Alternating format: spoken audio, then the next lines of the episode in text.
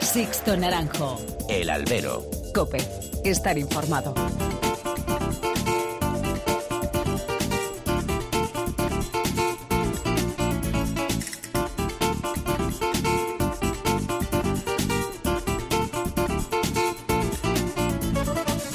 ¿Qué tal? Muy buenas y bienvenidos a esta nueva misión del albero, a la cita con los toros que tenéis todas las semanas aquí en cope.es. Han recibido un cordial saludo de quien nos habla, de Sixto Naranjo, en nombre de todo el equipo que realiza este programa.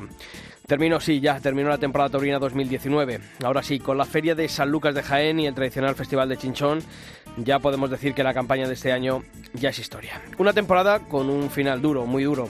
Ya lo contamos aquí la pasada semana en el albero con los doctores Padrós y Valcarreres. Ha sido un año sangriento que gracias a la labor de estas manos milagrosas no ha tenido consecuencias fatales. Un año en el que el líder del escalafón, Julián López el Juli, lo ha sido con apenas 43 festejos sumados algo que debería hacer reflexionar al sector.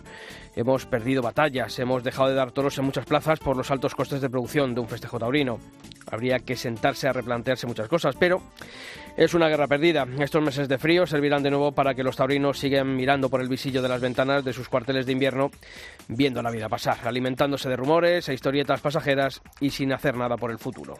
Pero ha sido también una temporada de triunfos, pese a que la cabeza del escalafón estuvo marcada por la ausencia de Talavante, las graves lesiones de Ponce y Rocarrey durante gran parte del año y la aparición una sola tarde de José Tomás. Un año que siempre recordaremos por la irrupción de Pablo Aguado una tarde de mayo en Sevilla, el asalto a la cima de Pacureña o la consideración merecida de figura para Antonio Ferrera y también la consolidación de Emilio de Justo como alternativa de poder. Una temporada en la que han investido muchos toros y de muchas ganaderías y procedencias. Lo que se preveía con la reducción de cabezas por la crisis en cuanto a la mejora de la bravura se está produciendo. El nivel ganadero sigue aumentando año a año y eso la verdad es que ilusiona. Ahora en noviembre volvemos a las urnas y veremos si la toromaquia vuelve a ser cuestión de disputa política como lo fue en la última convocatoria electoral. Seguro que alguno recurre a ella como comodín que Franco ya no descansará en Cuelgamuros el 10 de noviembre y habrá que buscar nuevas cortinas de humo para con las que tapar las vergüenzas. Ojalá me equivoque. Comenzamos. Sixto Naranjo. El albero. Cope. Estar informado.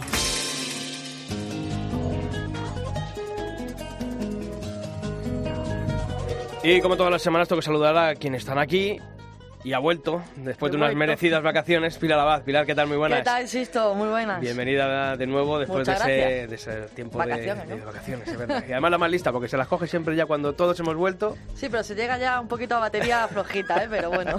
bueno, queda, queda otoño por, por sí, para cargarla. Sí, queda mucho. Y sigue aquí Julio Martínez Romero. Julio, ¿qué tal? Muy buenas. ¿Qué tal? Ya somos terna. Ya somos terna, efectivamente, ya podemos torear.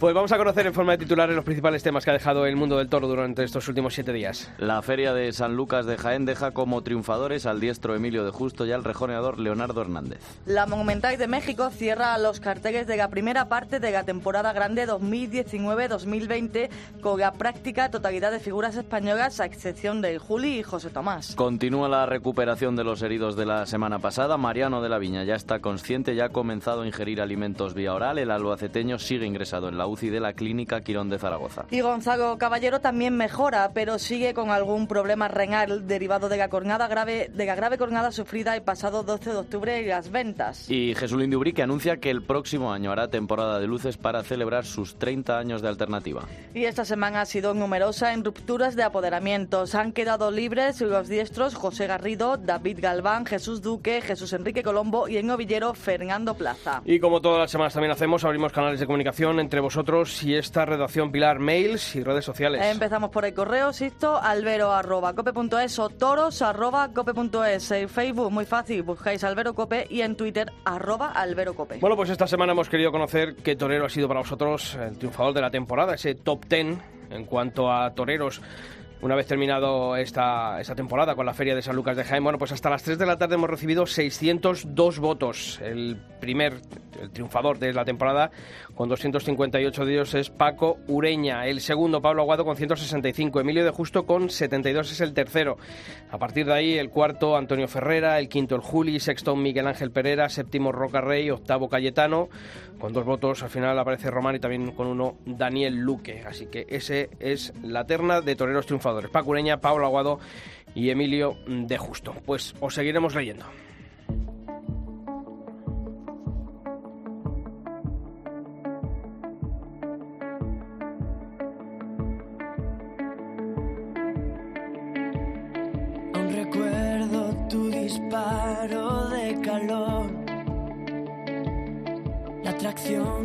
exagerated.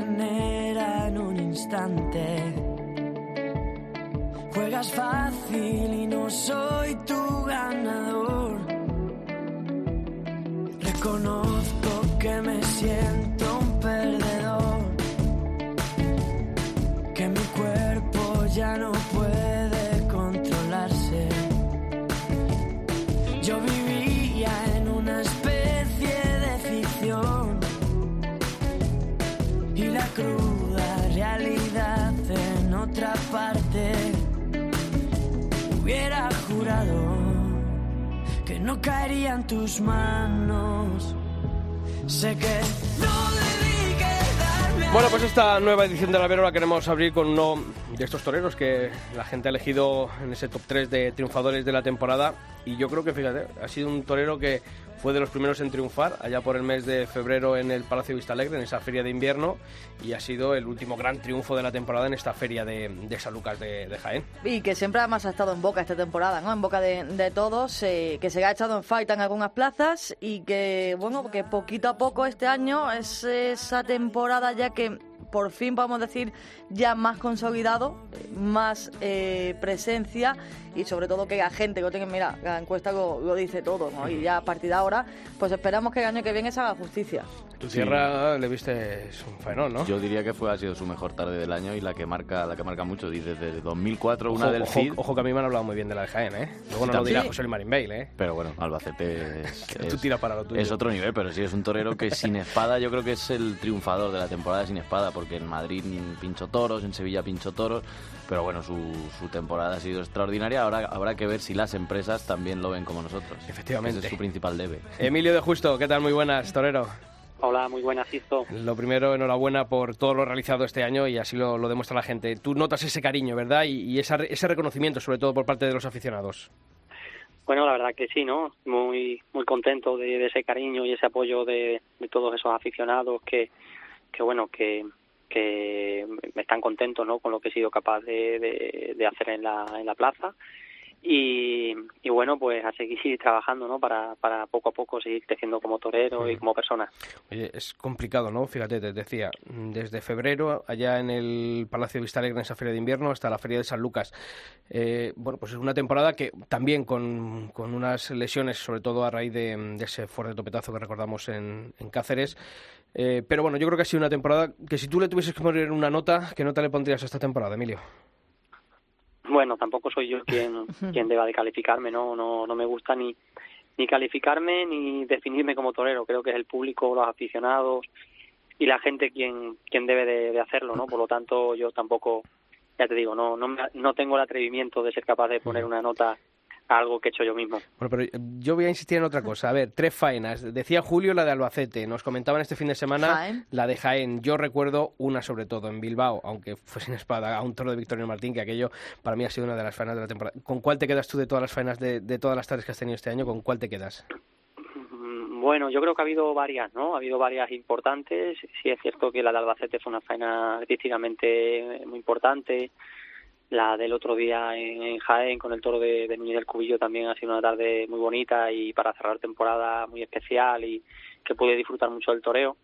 Y sí es cierto que luego a lo mejor hay, hay más tardes, ¿no? Como la, la tarde del toro de Victorino en Madrid de la oreja, eh, la tarde de Bilbao para mí es quizá la de más mérito, a lo mejor la faena más meritoria que he podido hacer este año a nivel de, de bueno, pues de hacer un esfuerzo grande y de tener capacidad para imponerme a un toro muy agresivo y nada fácil. Y luego en conjunto, bueno, me quedo también con la tarde de Dax, ¿no? Porque creo que fui capaz de superar una serie de, de circunstancias y de dureza que, que no es fácil para un torero y estoy muy orgulloso de, bueno, de, de, de varias tardes, ¿no? No, no me quedo no me quedo con una solamente. Creo que a lo largo de 31 corridas de toros que he toreado, pues ha habido, ha habido, ha habido varias tardes en las que creo que, que bueno, he tratado de, de dar lo mejor de mí. Emilio, eh, hablaba antes esto y nombraba la, la espada y lo cierto es que durante este año eh, es verdad que mm, se ha puesto muchas veces a, a Emilio de Justo eh, a la hora de entrar a matar, ¿no? Y además creo eh, que esta última tarde, esta tarde en Jaén, eh, también eh, a la hora de entrar a matar, eh, creo que fue a tu, al segundo toro, también fue un estocadón, ¿no? Quizás eso ha sido algo que te ha venido muy bien en la, temporada y, y, sobre todo en la certeza eh, con la que, te tiras a, matar y, lo bien que, ejecutas esa suerte que a veces tanto echamos en falta. Bueno, yo creo que ha sido una temporada un poco desigual en ese aspecto, porque creo que he pinchado toros también de, bueno, sí. De, de, triunfo de triunfo grande, como el toro de Sevilla, como bueno, yo creo que ha habido, ha habido varios toros, ¿no? Podría poner varias tardes, como la de Valencia con la, en la Feria de Julio, que también, no es que pinchara, pero bueno, el descabelló en el primer toro, el último toro, el segundo toro lo mató muy bien, luego el último lo pincho, en Mont de Marsan un toro de Núñez del Cubillo, ha habido tres o cuatro faenas importantes que yo creo que podía haber haber triunfado también con fuerza y por la espada, bueno, pues se quedó la cosa en un grado menor. Entonces sí es cierto que para que hubiese sido una temporada redonda, redonda, quizá tenía que haber tenido un poquito más de regularidad con la espada. Pero sí es cierto que cuando mato un toro bien, pues mm, trato de hacerlo con la mayor verdad posible y con la mayor entrega posible y, y el aficionado también lo ve así, ¿no? ¿Qué tal, Emilio? Acabar de decir que son 31 festejos este año. Yo tenía apuntado que de esos 31 festejos, y esto solo lo puedes decir tú este año, has lidiado 25 ganaderías distintas, 14 toros de, de Vitorino. De cara al año que viene, ¿esa es la línea a seguir, esa variedad de encastes, o también quiere uno entrar en otro circuito? Hombre, mi sueño como torero es poco a poco poder entrar en, el bueno estar con los más grandes no el sueño de todos los toreros compartir cartel con, con las figuras y, y poder estar ahí y poder ya no medirte a ellos pero expresarte como torero junto a ellos y, y yo creo que eso es lo más bonito que puede aspirar un torero. Pero sí es cierto que que tampoco voy a ruir en un momento determinado a matar ciertas ganaderías como la de Victorino Martín por ejemplo que creo que me ha dado tanto en mi carrera y que me gustaría que siguieran estando ahí, por supuesto. Y sobre todo yo creo que por eso el aficionado te tiene entre sus predilectos del año, ¿no? Eh, yo creo que muchas veces las figuras se han olvidado mm, de la variedad y de la riqueza que tiene el campo bravo español en cuanto a las ganaderías, a los encastes que, se pueden lidiar. Y sin embargo, tú has mm, vuelto a esa consideración de figura que no rehuye ninguna ganadería, ningún encaste, sobre todo en las plazas principales. Hombre, yo creo que es una cosa que siempre me ha gustado, ¿no? Eh, intentar eh, ser un torero que pueda mostrar capacidad con, con un toro que exige y, expresarte luego artísticamente y sentir el toreo pues como uno mismo lo siente pero también con un toro que, que te pueda dejar expresarlo, ¿no? Porque si hay, si hay algo cierto en el toreo que para torear bien, pues el toro tiene que colaborar, ¿no? Y tiene que poner también de su parte para poder hacer el toreo el toreo bueno de toda la vida, ¿no? Entonces yo creo que bueno, tener dos vertientes como las que creo que he demostrado este año, pues creo que también son muy importantes y que a un torero también poco a poco le, hace crecer, ¿no? ¿Y has notado algún tapón, alguna cortapisa a la hora de entrar en alguna feria, en algún cartel con esas llamadas figuras? ¿Tú lo has visto así? No, yo, yo tampoco, bueno, eh, son cosas, hay cosas que a lo mejor uno no, no sabe, ¿no? Yo vengo de, una situación difícil y complicada, de estar muchos años eh, digamos, en el ostracismo, toreando muy poco, casi nada, y, digamos, un poquito marginado en los pueblos y tal, y, y de estos dos o tres años para acá, que poquito a poco me he ido abriendo paso en, en algunas ferias importantes, pues lo único que he tratado ha sido eso, ¿no? De, con mi capote, muleta y espada, intentar demostrar lo que quiero conseguir y, y luego, bueno, yo creo que, que en el toreo siempre lo digo, ¿no? Que cuando uno tiene interés para el aficionado, pues poco a poco le, abren el paso, ¿no? Lógicamente hay veces que cuesta más, otras veces otras carreras de torero pues cuesta menos, pero pero creo que la meta que me he marcado es seguir dando motivos en la plaza para poco a poco conseguir el objetivo que, sueño, ¿no? Emilio, mismo lo estabas diciendo ahora mismo, ¿no? Son muchos años lo, que te ha costado. Eh, bueno, pues hace poco que parece, ¿no? Que ese nombre de, de Emilio de Justo está en boca de todos. Y ahora acaba la temporada y ahora pues eh, llega algo de, descanso, de, seguir entrenando porque no paráis, pero es el momento ahora, ¿no? Realmente cuando, cuando asimiláis lo que ha ocurrido durante la temporada, cuando sois conscientes de, lo que ha ocurrido y el momento también a lo mejor aflora también la responsabilidad de cara al año que viene, ¿no? La próxima temporada.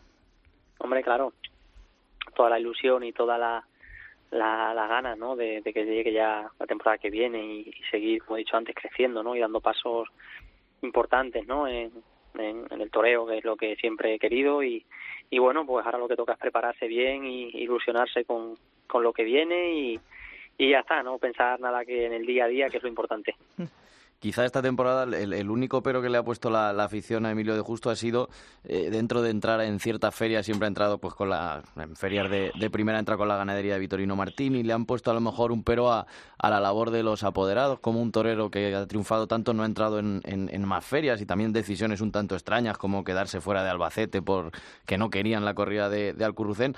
No sé si la, la relación va a seguir con Tauro Emoción o también quiere buscar cosas nuevas. No, hombre, la verdad que yo estoy muy muy agradecido porque creo que eh, tanto Luisito como Alberto García eh, han hecho eh, un trabajo estupendo esta temporada. la verdad que me han defendido con, con bueno, mirando siempre por, por, por mi interés y, y tampoco yo creo que bueno que luego son cosas también que la gente cada uno tiene su opinión no uno puede opinar que, que deberá estar aquí allí a lo mejor eh, otro tiene otra opinión no son opiniones diferentes no pero yo sí que estoy agradecido y tengo claro que que bueno que el trabajo que han hecho este año lo han hecho con la mayor entrega de ellos posible la mayor sinceridad. Y en ese aspecto bueno yo creo que no tengo por qué reprocharles nada Emilio, eh, quizá a lo mejor te ha llegado el triunfo, porque hablabas ¿no? de los años en el olvido, en, eh, bueno, pues allá en el exilio, en, rodos americanos. Eh, el momento en el que tú explotas aquí en España, quizás cuando te ha llegado el momento de madurez, de plena madurez en, tu vida artística y, personal. Pues, bueno, yo creo que eso con, con el paso del tiempo uno se va cuajando como torero y, y el torear, ¿no? Y el, y el, y el coger confianza en uno mismo es, es muy importante para, para crecer. Pero yo creo que ahora me encuentro en un momento muy bonito. Eh, creo que de la temporada pasada a esta he dado otro otro paso más, que es lo que realmente buscaba y quería.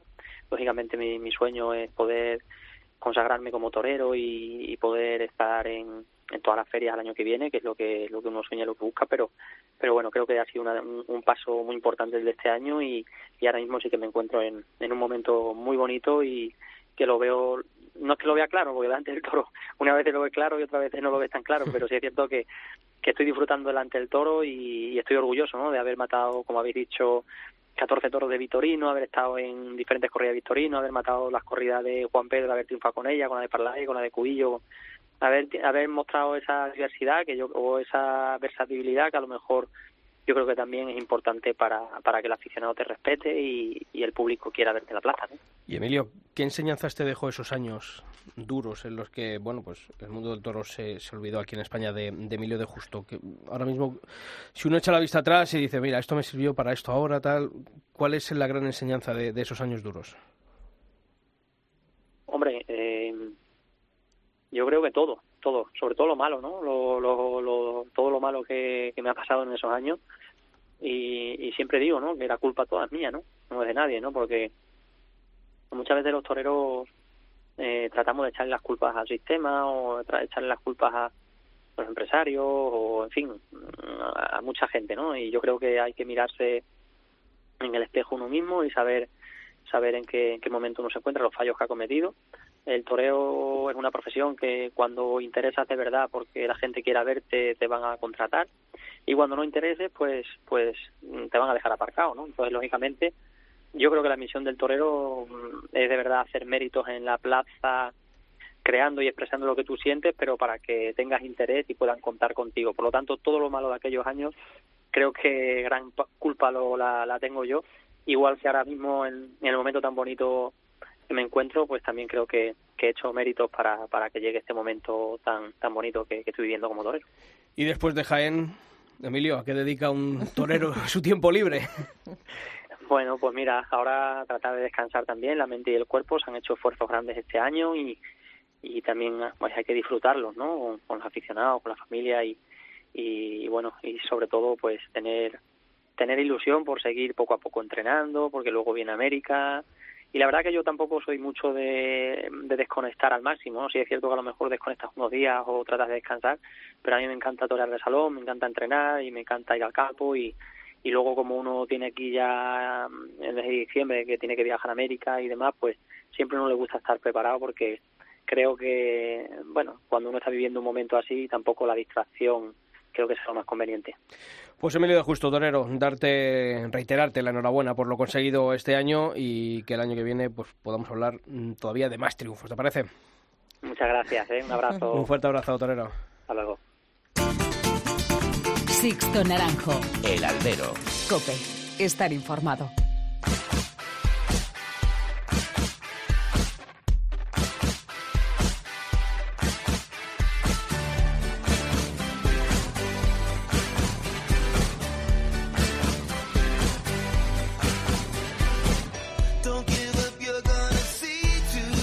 Pues ya sabéis que aquí en cope.es no descansamos ningún día de la semana y que actualizamos nuestra sección, la de la que podéis consultar en www.cope.es barra toros, con todas las noticias que deja la actualidad del mundo del toro. Pilar, ese repaso a esas noticias más importantes de la semana lo vamos a comenzar hablando de la Monumental de México, que ya tiene carteles para la primera parte de su temporada grande 2019-2020. Una temporada grande que comenzará el próximo domingo 3 de noviembre con un cartel en el que estarán presentes Diego Ventura y Antonio Ferrera. Además de ellos estarán en la México los españoles Pablo Aguado, que confirmará allí alternativa, Enrique Ponce, Pacureña, Antonio Ferrera, Morante de la Puebla, Emilio de Justo o Ginés Marín. La gran ausencia española será la del Juli. Recordar que los carteles completos los podéis ver en cope.es. Julio, continuamos pendiente de los heridos la pasada semana. Así es, el subalterno Mariano de la Viña evoluciona de forma positiva tras su gravísima cornada en Zaragoza y según el último parte médico se encuentra ya despierto, consciente, orientado y colaborador. Posee además un curso intestinal, por lo que los doctores van a comenzar a moverle y a darle alimentación vía oral. Por su parte, Gonzalo Caballero, herido aquí en Madrid, también mejora y ya tolera la alimentación y comienza a levantarse de la cama, aunque preocupaba en las últimas horas la función de los riñones por culpa de la cornada. Pilar, quien anuncia una temporada de luces el próximo año es Jesús Lindubrique. El diestro gaditano quiere celebrar así su 30 aniversario de Alternativa. Lo confirmaba este domingo en Telemadrid durante su actuación en el Festival de Chinchón. Sí, es mi intención, ¿no? De, el año que viene hacer un, quizá un pequeño tour de algunas corridas de toros, principalmente por conmemorar mi, mis 30 años de alternativa, igual que conmemoré ya en el 2010 mis, mis 20 años. Y bueno, hacer algo eh, bonito, que me llene de satisfacción y, y sobre todo, pues bueno, pues que sea emocionante e ilusionante, ¿no? Terminaba la temporada el domingo en Chinchón y en Jaén y esta semana se ha notado que las rupturas de alternativa han sido muchas y muy variadas, Julio. Sí, como las que han protagonizado el torero David Galván y el novillero Fernando Plaza, ambos han dejado de ser apoderados por Nemesio Matías. También José Garrido ha anunciado su adiós a la empresa Lances de Futuro. Jesús Duque también se rompe con Alipio Pérez Tabernero y el diestro venezolano Jesús Enrique Colombo deja de ser apoderado por Juan Ruiz Palomares. Y como todos los años, ahora en esta época de otoño, de invierno, abrimos capítulo para vosotros, para todas las peñas y asociaciones taurinas que con el final de la temporada taurina arrancáis una época llena de actividades. Para hacernoslas llegar, dos correos electrónicos, los de este programa, ya lo sabéis, albero.cope.es y toros.cope.es, Pilar. Este jueves, eh, por ejemplo, comienza en la Universidad San Pablo CEU en Madrid una nueva edición del aula de Tauromaquia que dirige Rafael Cabrera. El primer protagonista será el diestro soriano José Luis Palomar. La cita a partir de las siete y media de la tarde en la Facultad de Derecho de la Universidad. Pues ya sabéis, albero.cope.es y toros.cope.es. Todas las actividades de vuestras peñas, de vuestras asociaciones taurinas, las contaremos aquí en el albero.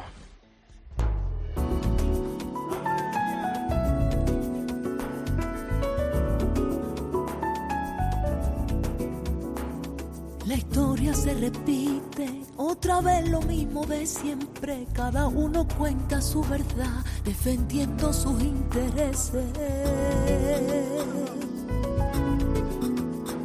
El rencor llama a la puerta y la guerra ya se siente. Al final, quien más lo sufre, el que menos culpa tiene.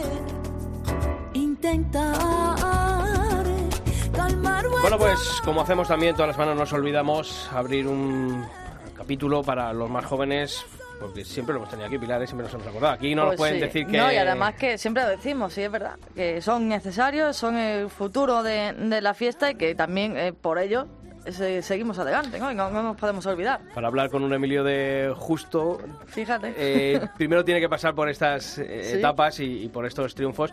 Y además yo creo que en, Madrid, con ese certamen Camino hacia las Ventas, están haciendo las cosas bien para, para, el futuro de estos jóvenes. Sí, porque además están saliendo toreros, porque muchas veces se dan certámenes, pero luego se quedan ahí en el olvido. Y Ángel Sánchez también creo que es uno de los que ha salido de ahí. Primer triunfador. Y es interesante que se hagan esos certámenes y más ahora, porque si los toreros ya no pasan de 43, los novilleros estarán asustados en casa. Así que, bueno. pues como hacemos todos los años, eh, llamamos para interesarnos y para conocer un poquito más a estas futuras figuras del toreo. Y como hacemos siempre, es llamar al triunfador de ese certamen Camino hacia las Ventas. Este año eh, fue el pasado domingo 13 de, de, octubre y el triunfador, un sevillano, alumno de la Escuela Taurina José Cuberollillo de la Comunidad de Madrid, es Álvaro Burdiel y está aquí en el albero. Álvaro, ¿qué tal? Muy buenas. Hola, buenas tardes. ¿qué tal? Bueno, eh, lo primero, enhorabuena, ¿eh, Torero? Muchas gracias. Oye, ¿cómo se vive para un joven novillero sin picadores, acostumbrado, bueno, pues a este certamen que, claro, oye, hay algunas plazas que hemos visitado que han sido fijas, pero varias han sido portátiles, verse en la Plaza de Toros de las Ventas haciendo el paseillo? Pues la verdad que es un sueño. Uno en este calafón no tiene muchas oportunidades de, de, pisar, de pisar plazas con esa categoría y, hombre, verse Madrid anunciado, pues, pues es un sueño cumplido. El sueño es verse anunciado y verse allí en el patio de cuadrillas. Pero Álvaro, ¿y cómo es el momento de salir a hombros? Eso ya, eso ya son palabras mayores, ¿no? Pues sí, eso uno le da miedo hasta soñarlo y, cuando se hace realidad pues es algo inexplicable. Oye, ¿cómo un sevillano llega a la Escuela Torina mm, José Cubero de la Comunidad de Madrid?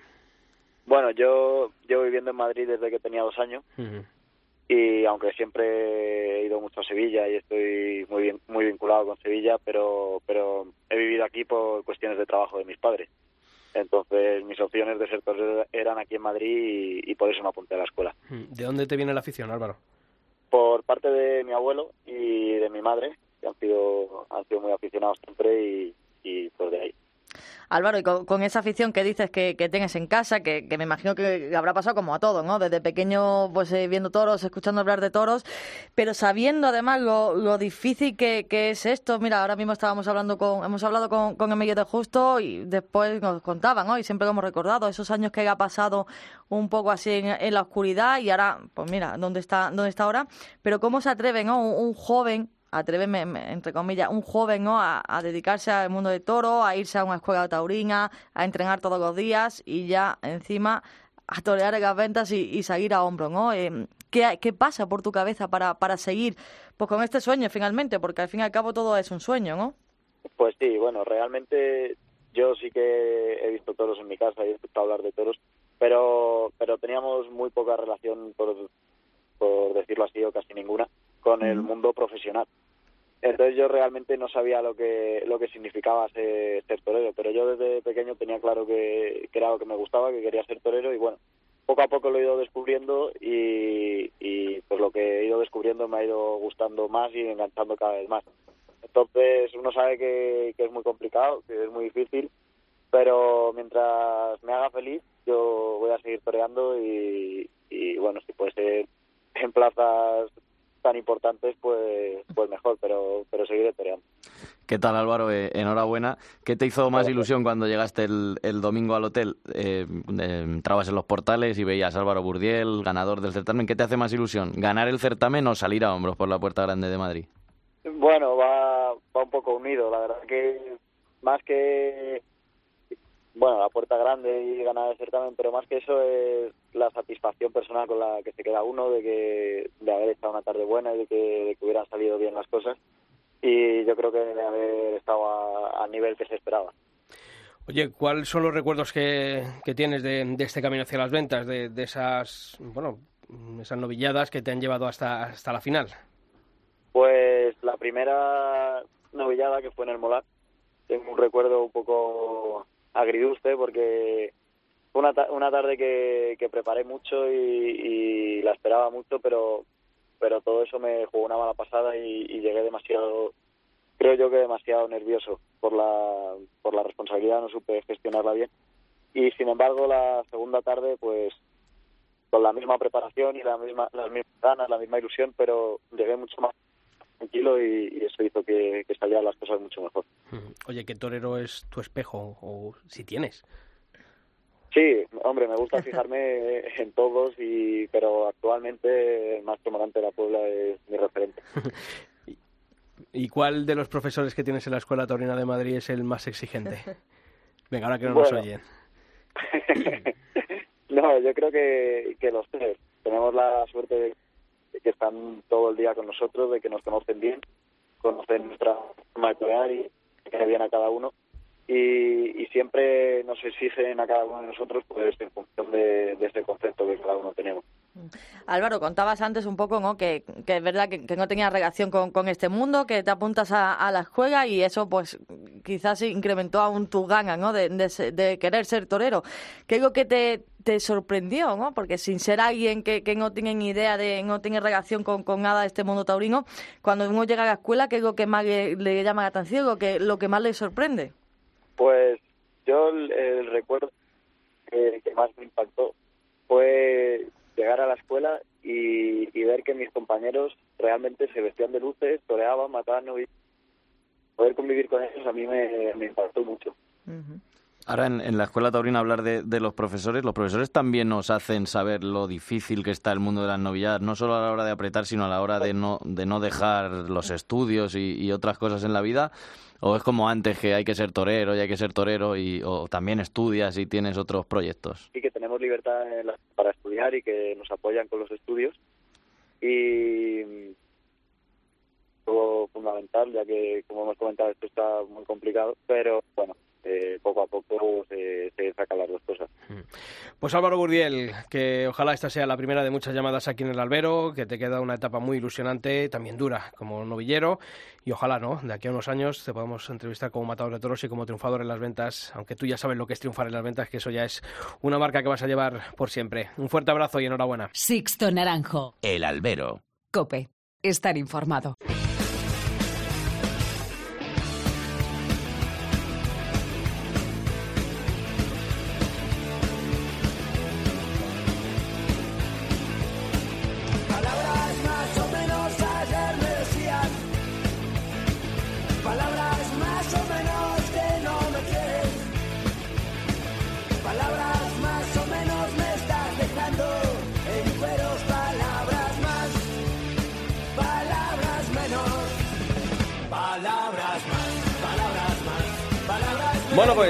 Ya sí que ha terminado la temporada, ¿eh? Pues sí, eh, ya llegó a su fin y ahora América. Unos América, otros recuperándose sobre todo y, deseamos ¿no? que, sea lo, más pronto posible, sobre todo pues eh, Mariano de Gaviña y, Gonzalo Caballero, otros ya retirados y, bueno, ya deseando todos ver lo que ocurre, ¿no? ya, hemos empezado con los, con los apoderamientos, a ver qué es lo que ocurre y, y ya ir viendo a poco a poco cómo van confeccionando las próximas ferias. A ver que, vuelva ya, que llegue ya febrero, que llegue ya más. Jalvir, ¿no? Claro. A ver quién coge, a ver quién coge a Ureña, que es un torero que el año que viene tiene apoderados. A ver, yo sigo pensando que Emilio de Justo debería darle un, una, vuelta a su a su carrera o más bien a. Lo ha dejado. A la yo creo que. Sí, no, ¿no? Que bueno, que confía en sus apoderados, en Tauromoción y en a ver qué hace, qué hace Rocarrey, cómo vuelve, en fin, eh, Talavante, que seguimos esperando que, bueno, en fin, que se ponga a tope otra vez tú a estás ahí, tú sigues a lo tuyo, tu raca raca, todas semanales, Talavante, Talavante, ¿no? A ver qué pasa ahí, ¿no? ¿Te gustaría con Juan Bautista de Podera, por ejemplo? No estaría mal. No estaría mal. Eh, bueno, también lleva Marco Pérez, ¿no? Al chavalito este joven. Pero es distinto, ¿eh? Bueno, pero de julio. Futuro tiene. futuro tiene. Pues bueno, que al que tenemos que saludar y seguramente esté más contento que hoy, que hace un año, es a nuestro buen amigo, al director de jaentaurino.com, José Luis Marín Bale. José Luis, ¿qué tal? Muy buenas. Hola, Sixto, encantado de saludarte un año más y efectivamente este año estoy contento, no, eufórico. Fíjate que llevamos unos años que cuando hablamos contigo de la feria de Jaén siempre cundía el pesimismo de lo que había ocurrido, de bueno pues de lo que se ofertaba allí, ¿no? En el costo de la Alameda con motivo de, esta feria de San Lucas. Este año no es que haya sido para tirar cohetes en cuanto al número de festejos, pero sí que es verdad que la imagen, la impresión que ha dado de puertas para afuera es que Jaén es recuperable. Pues sí, ha habido un cambio radical. En los años anteriores nosotros hemos visto pasar la temporada y prácticamente llegar al mes de octubre sin saber si íbamos a tener toros por San Lucas, que es tremendo, ¿eh? Es tremendo. Ha habido algún año incluso que el cartel se ha anunciado dos semanas antes. Este año el cartel se anunció el 24 de agosto. Estamos hablando de más de un mes y medio largo, largo, largo de antelación. Y, la verdad es que la empresa nueva, Tauromoción, le ha pegado un cambio a nuestra plaza de toro, a nuestro ambiente taurino, eh, que ha sido ha sido tremendo y el resultado pues ya lo habéis visto. Eh, dos grandes festejos con un resultado artístico muy grande y sobre todo lo mejor lo más importante eh, que se ha recuperado y me atrevería incluso a decir que se ha disparado la ilusión en la afición de, de Jaén ya no solo de la capital sino de la de la provincia porque lo que vivimos el pasado sábado fue fue tremendo unas 7.000 8.000 personas en, en los toros de Jaén y, y además mucha gente mucha gente que había dejado de venir a la plaza hace pues hace mucho tiempo, ¿no? con lo cual eh, un éxito muy grande. Pero esto, bueno, pues no deja de ser de la típica fórmula que, que abogamos aquí, que tú el año pasado lo comentabas y, y siempre lo reivindicas, ¿no? En Jaén Taurino, hay que trabajar en los sitios donde se va, ¿no? Lo que no, se puede, lo que no se puede hacer es presentar, como se hacía antes, bueno, por esas disputas con la propiedad, las empresas, eh, presentar los carteles 15 días antes, a, lo mejor incluso una semana antes, y levantarla y abrir la puerta de la taquilla, ¿no? La ventana. Eh, es que así es imposible, ¿no? Cuando se trabaja, pues se recogen los frutos. Eso está claro, en cualquier ámbito de la vida y más en el de los toros.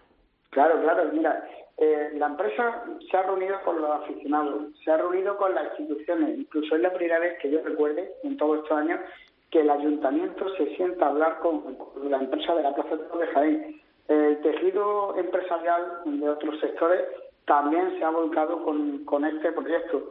Se ha creado una actividad cultural desde la primera semana de, septiembre hasta prácticamente ya cuando ha llegado la feria, en la que todas las semanas hemos tenido algo una presentación de un libro, una mesa redonda, un homenaje a Tomás Campuzano, una conferencia de David Añura, y también se ha hecho algo que no se ha hecho nunca, que era presentar los carteles en uno de los teatros de la ciudad en un evento de, categoría, ¿no? dándonos todos los taurinos lo de pecho, reivindicándonos, decir que, que en Jaén eh, los toros, cuando llega a San Lucas, una de las grandes cosas que tenemos y como tal hay que mostrarlas, ¿no? Entonces se ha, se ha trabajado, se ha trabajado en definitiva. Y luego ya, entrando más en profundidad y en materia, eh, no ha habido ningún problema con, con, las reses que se han lidiado, se han podido aprobar todas las corridas, eh, el ganado ha tenido una presentación muy buena y luego, por ejemplo, también en la política de precios se ha hecho un trabajo eh, sensacional, permitiendo que, por ejemplo, a través de los que la tarjeta de la Fundación del Torrevilla pudieran tener una entrada más barata. Eh, si grupos que no son asociaciones taurinas querían acudir, por ejemplo, jubilados o trabajadores del ayuntamiento, como yo vi el otro día en la plaza, pues si se juntaban, Se han hecho muchas, muchas, muchas cosas que han dado un resultado sensacional. ¿Y cuál ha sido al final lo que ¿Qué ha sido lo que ha pasado? Que la gente que la gente ha ido a los toros, eso está claro. José Luis, eh, has dicho, eh, sobre todo eso se ha reconocido, el tema del ganado, eh, que era algo que, bueno, pues muchas veces allí en Jaén se había, puesto en el debe de las empresas, este año incluso se ha destacado en los premios la elección del ganado, la presentación, el que no haya habido problema de, corrales en una fecha ya complicada para las ganaderías un año Sisto llegaron a saltar en una corrida cinco toros de, de cinco hierros distintos aquí. Así que así que imaginar este año no ha habido nada de eso. Oye una faena. Pues la de Emilio de Justo el sábado en el quinto eh, se le concedieron dos orejas, pero yo me atrevería a asegurar que se le podía haber dado un rabo, porque es que desde el primer lance de la Verónica hasta el estoconazo que le pegó a ese toro, eh, fue tremendo. Me han hablado muy bien de, de hecho que, se lo he dicho, ¿no? Emilio, me han hablado muy bien eso de, estocada, ese, a ese eh, quinto toro era, ¿no? Sí, sí, a ese quinto, toro. sí, una tirándose a matar con una verdad, digamos, con toda la verdad del mundo y, vamos, que puso la plaza en pie. Es que fue fue tremendo. Fue una conmoción la actuación de Emilio de Justo aquí en Jaén y todos lo decíamos. Habría que remontarse a veintitantos años atrás para, para recordar una, una faena como digo, desde el primer lance de Verónica hasta, hasta la estocada, tan descomunal como la que vimos el pasado sábado. Y además, siendo un torero que era inédito en la provincia, eh, ha, impactado, porque claro, mm, no está visto por aquí. Eh, también es verdad que, que, bueno, este torero lidia otro tipo de, de corrida y claro, en el momento en el que ha lidiado algo mm, como cubillo, eh, pues eso ha explotado y fue de verdad. Es que, es que todo Claro, es que actuaciones así, claro, a las figuras les, eh, les hace decir, claro, es que cómo no vamos a meter a Emilio en nuestros carteles. Pero y además también lo que hay que resaltar, fíjate lo que está hablando José Luis, lo que hemos hablado, eh, Jaén, que, que sí, que hay toros, que no hay toros, y fíjate después el cartel que se ha montado para final de la temporada, que ha sido Pablo Aguado, amigo de Justo y Cayetano, ¿era? Sí, ¿no? sí, sí, Fíjate, eh, eh, exactamente, triunfador de temporada en una plaza que aquí no se sabía si iba a haber toro o si no iba a haber toro. Eh, fin de temporada a lo grande, con dos triunfadores de esa tarde. O sea, yo creo que, que también el esfuerzo en ese momento de la empresa para, para tirar hacia adelante y para demostrar que, que en Jaén si se quieren toros también es digno de, de alabar, José Luis. No, por supuestísimo. Y además vuelvo a decirlo antes, es que han trabajado, es que han trabajado y, y es algo que, que hombre, eh, ya sabéis, porque lo llevo contando todos estos años en el albero, que un año tras otro la empresa no continuaba, no continuaba. La última, sí verdad, la de, la de Reverte, que estuvo tres años seguidos aquí, que logró una cierta estabilidad, pero es que en el momento en que ha llegado una empresa con tiempo, con cierto margen, se ha puesto a trabajar eh, con ilusión, con perspectiva, eh, viendo qué queríamos los aficionados, porque nosotros aquí se lo dijimos a la empresa, digo, mira, hay toreros que llevan 19 años seguidos viniendo y la gente no conoce a otros toreros, no conoce otras cosas, entonces se han se ha juntado todo eso y la, y la, empresa eh, ha sabido escuchar, ha sabido tantear a la afición y demás con cabeza, porque hombre, ahora mismo Jaén hoy por hoy, mm, para San Lucas, tal y como son las fechas nuestras, que se solapa con, con Zaragoza, que hace mal tiempo, que este año ha sido al contrario. Este año, eh, yo sé que a Pilar le va a hacer gracia porque de, de Granada y de al lado. Pilar, nos achicharramos en los toros el, el 13 de octubre, que yo no había, yo no había visto a nadie. Sí, sí, ha hecho mucho calor este, sí, sí, sí, ha hecho muchísimo calor este año. Sí, pero, pero ver a un tío en octubre en Bermuda en los toros aquí en Jaén, eso era imposible.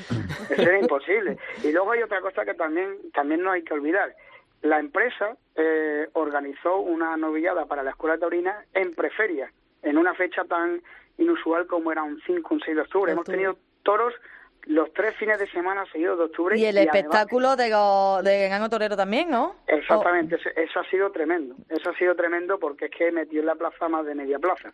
¿Y que, cuánto tiempo hace que no vemos un pues festejo de un espectáculo? sí, sí, bueno, y aquí, en, en, cualquier plaza. En, Granada también, en muchísimas otras plazas que había siempre que era más uno de los espectáculos en, en todas las ferias, ¿no? Eh, el bombero torero que íbamos todos. Sí. Pues, eh, y aparte que ha sido también un, gran éxito. Sí, porque hubo una polémica, hubo una serie de, vamos, concretamente una persona aquí en Jaén que además sé quién es, que se molestó, movió movió aquello y bueno, pues tuvo una trascendencia muy grande y daba la, casualidad que tanto en Jaén como en Fuengirola, las dos plazas que llevan mm. eh, esta empresa, estaban contratadas este, este espectáculo y ha provocado el efecto contrario, es que la sociedad, ya no solo la afición, la sociedad se vuelque con estos toreros cómicos y, bueno, pues ha sido ha sido un zambombazo gordísimo hasta el punto de que eh, los propios toreros cómicos sacaron unas pancartas reclamando su respeto y libertad por su derecho a la elección de trabajo y, reivindicarse como artistas y como toreros. Bueno, esto esto no es ninguna exageración. Yo tenía amigos míos que querían sacarlo enanito a Una, una, cosa también yo creo que ha influido mucho en, la asistencia de gente. Aparte, yo vi mucha gente pues por Twitter y por Instagram, gente muy, joven que subió fotos, que estaba en la feria y tal. Porque aparte, como decimos en Albacete, la feria taurina y la otra, ¿no? Porque en Jaén hay más, hay más cosas. Creo que Calle, eh, Cayetano, no, eh, Pablo Aguado y Emilio de Justo fletaron autobuses, ¿no? De, sus pueblos para que fuesen a verlo gratis, que eso también es un, es un detalle y también ayuda a entender que, que haya más gente en los toros, lógicamente. Sí, y además eso ha sido algo que desde el ayuntamiento, porque a mí me lo comentaba el otro día concejal de, Cultura del Ayuntamiento, es algo que le ha sorprendido, se han dado cuenta de la fuerza que tienen los toros, ¿no? El pasado sábado había extremeños y sevillanos a reventar en, Jaén. Bueno, y más gente. Yo me encontré aficionados de Almería, de Murcia, de Córdoba, de un montón de sitios, pero mm, ayer, el sábado, estaba media Sevilla aquí en Jaén, sin, exagerar, y extremeños muchísimo. Y, un ambiente un ambiente de verdad sensacional, sensacional. Bueno, Vicente Amigo estuvo también en Los Toros, que le brindó Emilio de Justo el segundo el segundo de la tarde. O sea, un ambiente de, los que engancha, de los que hacen eh, afición. Y antes lo iba, lo iba a decir, eh, la sensación que tenemos nosotros es que nos hemos quedado con ganas de volver al día siguiente.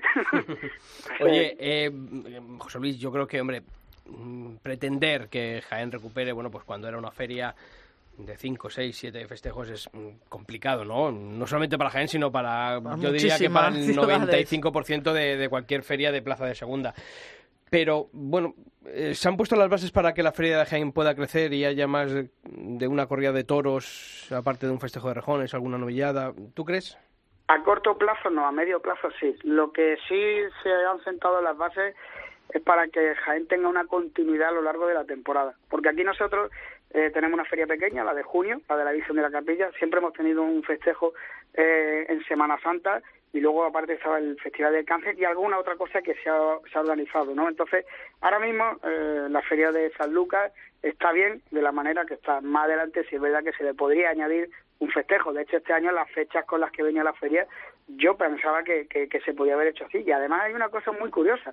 Eh, que también se puede analizar y es que la, la, empresa ha partido la programación taurina en varios fines de semana en vez de concentrarlo todo en el mismo fin de semana. Es algo que, que bueno, nosotros teníamos nuestro recelo, ellos han preferido hacerlo así y la verdad es que han acertado, ¿no? Entonces, ahora mismo Jaén debe conservar lo que ha tenido o debe más o menos mantener esta, esta línea, pero sí es verdad que la empresa tiene intención de, de aumentar y recuperar festejos a lo largo de la temporada siempre y cuando pues las cosas cuadren y se hagan con cabeza y, y sobre todo lo bueno es que, es que están dispuestos a escuchar a la afición y, y, a, y, a, darnos lo que nosotros queremos dentro siempre de, un, de una sensatez. Porque antes, José Luis, que era una semana, como, como, la Feria de Granada, ¿era una semana entera de toros o...? Pues como la de Granada, la de Córdoba y la de tantos otros sitios, pero hace, estamos hablando hace 15 años, y 20 años. Uh Estamos hablando hace ya bastante, bastante tiempo. A raíz de la crisis esto se fue se fue disminuyendo, pero es que en el caso de Jaén, vuelvo a lo que siempre Además, he contado, sí.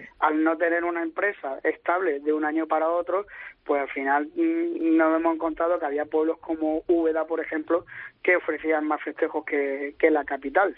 Entonces, ahora mismo estamos en, en, este número prudente de dos, tres festejos mayores eh, añadidos con algo más, con alguna cosa de la escuela o el cómico y demás, pero ahora mismo esto es lo, es lo, es lo sensato. También desde el ayuntamiento, por ejemplo, eh, han querido escuchar a la empresa y han llegado a una especie de, de acuerdo de intentar no solaparse una actividad de otra y que así todo lo que se haga en feria tenga, tenga una gran afluencia de público, ¿no? Entonces también eso eso sido una, un acierto. Y bueno, pues yo ahora mismo pienso que, que lo que hemos tenido es lo, es, es lo correcto. Evidentemente, si por mí fuera, yo quiero más.